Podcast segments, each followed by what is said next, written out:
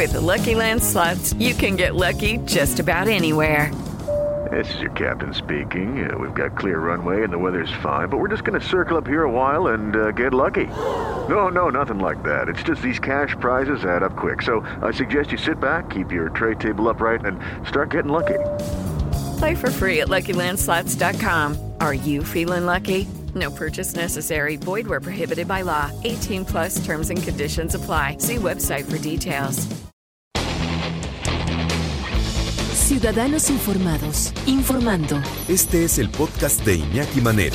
88.9 Noticias. Información que sirve. Tráfico y clima cada 15 minutos.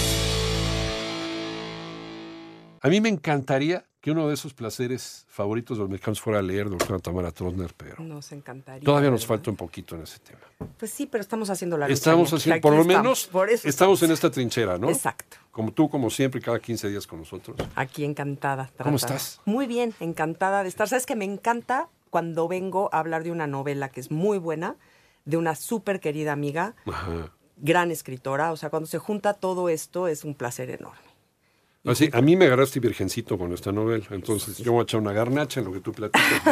No, no es cierto, man. No, no, no. No, siempre es riquísimo platicar contigo porque nos enteramos de muchas cosas. Pues sí, así, bueno, de muchas cosas además nos vamos enterando juntos, Iñaki. Ajá. porque, eh, Pues esta es una gran novela. Claudia Marcuchetti es una muy buena escritora.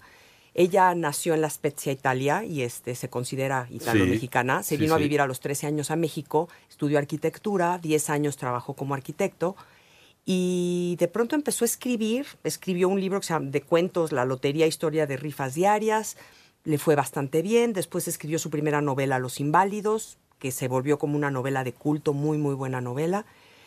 Y ahora escribe su segunda novela, que es esta, Donde termina el mar. Y es una novela sensacional. Realmente creo que Claudia aquí ya le pegó. Me encanta este tipo de novelas, ¿por qué? Porque es la, es la historia de aquella persona que hizo de todo, pero de repente la misma, su misma naturaleza, o hay algo, hay algo en el universo que le hace volver a entrar en acción.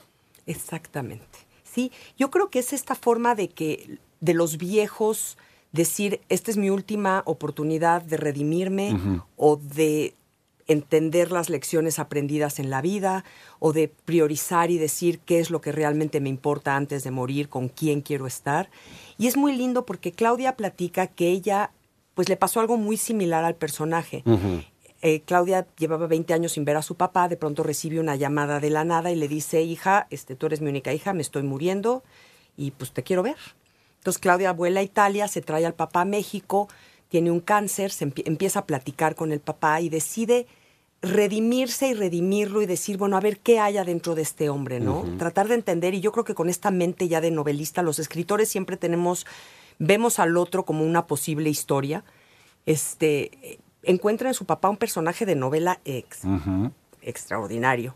Y este, bueno, el papá cuenta cosas como, por ejemplo, que le bajó una novia al Che Guevara. Sí. O sea, cosas así que dices, ah, ok, Que fue arponero y que fue, bueno, cosas increíbles. Ajá. Y claro, Claudia mezcla la realidad y lo que le platica el papá con uh, la novela, con la ficción, y hace esta mezcla entre ficción y realidad donde se pierde la línea. De hecho, ella siendo el personaje Antonio, que es el hijo de Aurelio, que es el que viene a México, se convierte ella en hombre, un poquito como para deslindarse, ¿no? De que no, no digan que es autobiográfica, porque en realidad no lo es. Pero sí está inspirada en esta historia real de este papá que de repente llega y le dice, pues te necesito, un hombre que jamás ha necesitado a nadie. Y sí, y genera un personaje espectacular, que es este Aurelio Auteri, que es realmente entrañable. no tuvimos todos algún eh, conocido, si no es de la familia, sino un abuelo, un bisabuelo o papá, o, o alguien que tú conociste, algún tío o algún primo, que fue un trotamundos y que tuvo una vida verdaderamente de novela, de aventuras. Claro. Que cuánto hubieras dado por tener una grabadora ¿no? y, y- Y a, a ver, claro, y escribirlo. escribir qué fue de estas vidas. Y sabes qué es lo lindo, Iñaki, que dices de pronto, ok, fue todo eso y vivió una vida desparpajada y libre, que a todos se nos antoja de repente, pero cumple a 80 años y dice, necesito volver a mis raíces, necesito volver a mi familia. Llegas, vuela de Italia a Miami y en Miami se encuentra con este hijo Antonio al cual no conoce. Ah, Nos quedamos ahí en el, en el hijo que no Al hijo conoce. desconocido. Al hijo desconocido. donde termina el mar de Claudia Marcuchetti. Aquí con Oye, este hijo desconocido. Este hijo desconocido, donde termina el mar de Claudia Marcuchetti. Entonces, un hijo que no conocía. Un hijo que no conocía Se porque encuentra con un- evidentemente lo abandonó para irse a todas sus aventuras. Con un pecado de juventud. Sí. Ajá. Entre las aventuras de este personaje hay cosas increíbles porque hay, por ejemplo, un mapa de la fuente de la eterna juventud. ¿De Ponce de Entonces, León?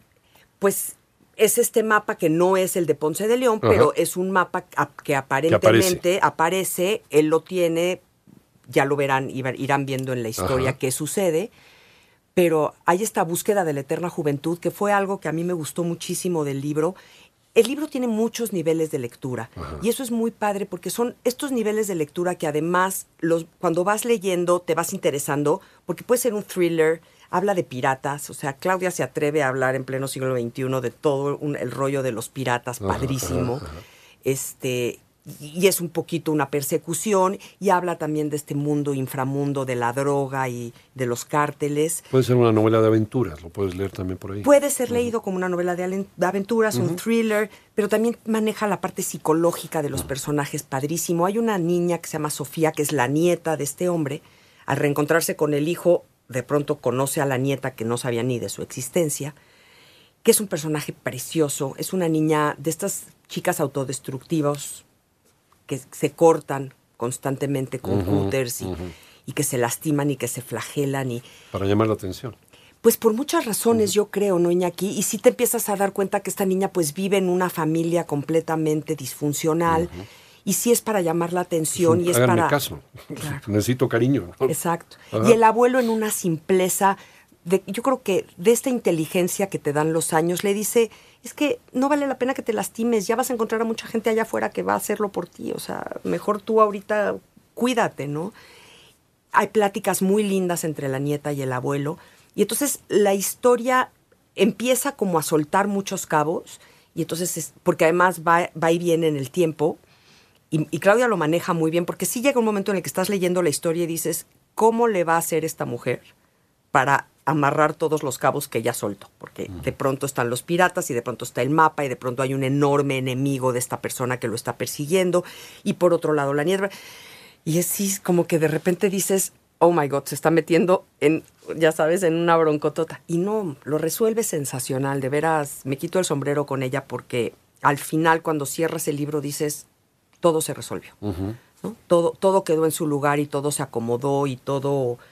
Sí, no es de estas novelas que de repente, por querer abarcar tanto, eh, se vuelven caóticas y al final no sabes ni cómo cerrar. ¿no? Exacto. Y te quedan luego elementos fuera que, que- que ni siquiera el autor se acordó. ¿no? Claro, que los llaman agujeros, ¿no? Y Ah, son agujeros terribles porque Sí, sí. como lector o como espectador en una película que también de pronto sucede, dices, oye, ¿por qué me dejas así, no? Te sientes traicionado, Te sientes- decepcionado. Sí, sí. Y, y a, y a un buen escritor no se le debe de escapar este tipo de liebres y a Claudia no se le escapa, a pesar de sí haber abarcado mucho.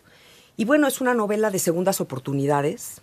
Me pregunto, ¿existen las segundas oportunidades realmente? ¿O, o somos esta suma de todas nuestras decisiones, de nuestras opciones? Empiez- decides con quién, decides qué, decides a dónde en una etapa de tu vida y después ya eres la consecuencia de todo eso. O si llega en cualquier momento de tu vida puedes decir, ¿sabes qué? Sí decidí A, pero hoy quiero B y pues ni modo, ¿no? Y esto lo maneja muy bien con este encuentro entre las tres generaciones, porque está la chavita adolescente, juven- la juventud, que tiene abiertas todas las opciones y el dolor y la angustia y el miedo que esto genera, pero está también el, el- el hombre de cincuenta y tantos años y el hombre más maduro que ya se dio cuenta que muchas decisiones no le funcionan, el matrimonio está muy tambaleante, la pareja no es la pareja. ¿Qué haces con todo eso? Dices, pues ya ni modo, ya me aguanto, o dices, ¿sabes qué? Siempre hay chance de decir, hasta acá y, y viene lo nuevo, y cómo lo haces. Y no pegas el brinco por miedo a veces. Pues generalmente no, yo creo que la gente que no pega el brinco es por miedo, y miedo a qué, y además se vale. Ajá. Pero además se puede valer, pero Ajá. nada más asúmelo como tu propia responsabilidad. Es otro, otro tema muy interesante, cómo asumimos nuestra responsabilidad y las consecuencias de nuestra vida por nuestras decisiones. No puedes culpar al otro, ¿no? No te va bien con tu pareja y entonces es que ella me hace, es que él me... Espérame, siempre está la opción de decir, ¿sabes qué? Ahí no juego. Y luego la tercera generación, que es este hombre que ya está pues cercano de la muerte y dice, a ver, vamos a ver qué fue lo que hice a lo largo de mi vida, como que suma, entiende y decide qué hacer con, con toda esta información, ¿no? Uy, ¿cómo, cómo amarrarlo? ¿Cómo, cómo atarlo? ¿Cómo atarlo? ¿Cómo, Ajá. cómo te vas a morir tranquilo? Él, él no Ajá, quiere ¿cómo morirse en un asilo a donde lo tenían metido viendo el techo. No quiere y no es un hombre que merezca eso. Ajá. Después de todo lo que hizo, después Pues de todo lo que vivió. Después de todo lo que De vivió. bueno o malo, sí somos la suma de nuestras partes, pero bueno o malo, nadie se merece morir en ese Claro. auto- autoolvido incluso. Es que terrible, ¿no? Sí, sí. El, el- el- el necesitar olvidarte de ti mismo porque es muy doloroso estar consciente y no tener a dónde ir y no tener qué hacer y no tener a nadie con quien estar. Es- ese es otro gran tema de la novela, la soledad. Maneja la soledad de una forma espectacular. Todos los niveles de soledad. Entonces, eh, el producto de una vida. ¿no? El, el producto de una vida, la soledad, la, La vejez. soledad. Una de las luchas más fuertes que tenemos los seres humanos y que desgraciadamente solo sales de ella con la muerte es la vejez. Entonces, o aceptamos la vejez o la opción que es la muerte porque no hay de otra, ¿no? Entonces, sí, es el resumen en el momento de la vejez de toda una vida y yo creo que cuando lees esta novela y te das cuenta de la, a lo que llega y a, las conclusiones que llega este viejo, hoy que todavía somos jóvenes, somos jóvenes, este, Pero por supuesto. por supuesto que somos Que nadie jóvenes. lo dude. Y luego hay otros que son más jóvenes, pero esos ya, son, esos ya son obscenamente hay- hay jóvenes. jóvenes viejos, hay viejos jóvenes. Exacto. también. Esa es exacto, ¿No? exacto, Iñaki, a lo, que, a, a lo que a lo que creo que quiere llegar Claudia. Es cómo quieres morir, como Claro. un viejo joven o como un joven viejo. y, y cómo quieres resumir tu vida. Y el ser humano siempre estamos en búsqueda de algo. Entonces, simplemente, digamos, cuando lleguemos a ese momento de la vejez y hagamos cuentas, pues que nuestras cuentas sean positivas, ¿no? Que hicimos cada día con nosotros mismos, pues para ser un mejor ser humano para nosotros mismos. Y, y no estoy hablando de, del hombre de 60 años que se compra un Ferrari y se quiere ir a ligar jovencitas. No. No. No, es la actitud. Exactamente. Sí. La actitud. ¿Qué tan joven es tu cerebro? Es tus que, ideas. exactamente, es que esta parte de la soledad que maneja Claudia, justo dice esto que estás diciendo, porque dice, la soledad la podemos vivir intensamente y entonces decidir qué hacer con ella. Ajá. Podemos vivir una soledad en compañía, que es la más terrible de todas, o podemos tratar de ocultarla con máscaras, que son Ferraris y que son coches y que son mujeres y que son... Eso lo único que está haciendo es esconder la soledad, tratando de esconder la soledad.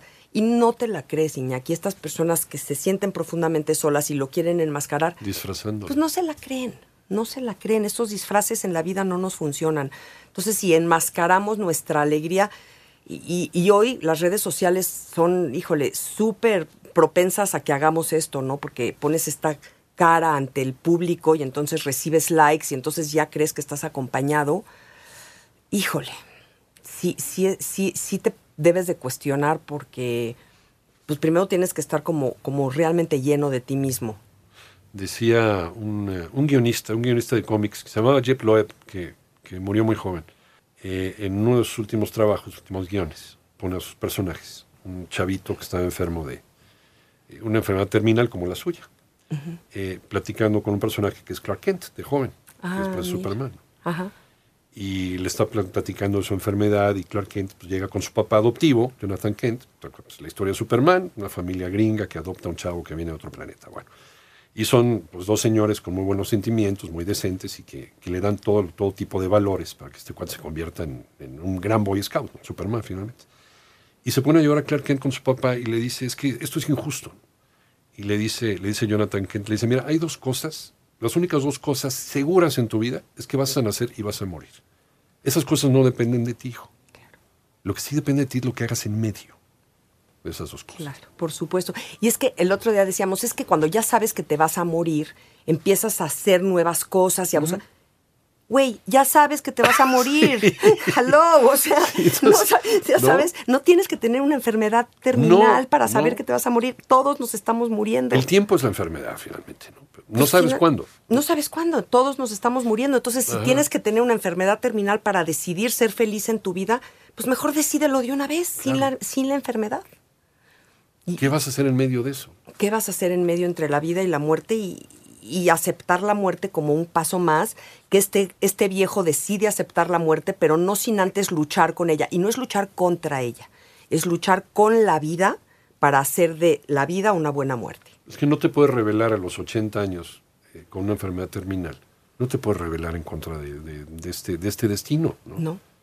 Pero no te puedes revelar nunca, Iñaki. Nunca o sea, nos revelar. vamos a morir. Claro. Entonces, en vez de revelarnos, ¿por qué no hacemos de la muerte nuestro aliado? Ajá. A decir, pues voy con todo lo que haría si fuera mi último año de vida, ¿no? Siempre ha sido una cosa, una pregunta así muy existencial. ¿Qué harías? Corre tiempo, ¿qué quiero hacer? ¿Qué ¿no? quiero? ¿Qué es lo que de veras quiero hacer? ¿Y Sí. en qué estoy sintiendo que pierdo el tiempo? Y hay veces que ni modo, vas a tener que hacer cosas que no tienes ganas de hacer, pero que sean las menos. Y esas, hazlas con la mejor actitud. Sí. Y perdamos miserablemente el tiempo en, en cosas que... híjole, en autoflagelarnos, En en, autoflagelarnos, en culparnos. ser víctimas, en el otro me hizo. Ah, exacto, en culpar al otro. En culpar Ajá. al otro. Buscar No, no, no, no. responsables de nuestras Exacto. miserias. Responsabilízate de tu vida, Ajá. tú vas a ser consecuencia de tus actos, entonces más te vale que tus actos sean lo que tú crees que es lo mejor. Y lánzate a vivir por Dios. Y esta novela, pues bueno, finalmente no vamos a contar el- el- lo que pasa en medio, pero es parte de la moraleja. es parte de la moraleja, nos va llevando de la mano hacia un final del final muy entrañable. No se la falta. pierdan, de veras vayan, corran y cómprenla. A leer sin falta, donde termina el mar de Claudia Marcuchetti Pascoli. Eh, la puedes encontrar en cualquier librería. En cualquier librería, además está ahorita entre las más vendidas, Ahí así está. que corran porque se acaba. Ahí está, doctora. La recomendación y el regaño de este fin de semana. Gracias, doctora, como siempre. Gracias, un placer. En Iñaki. 15 días ahora sí. ¿eh? Aquí nos vemos, Prometo no irme 100%. de vacaciones ya. A ver si es Bueno, cierto. En un momentito, un rato, un tiempo.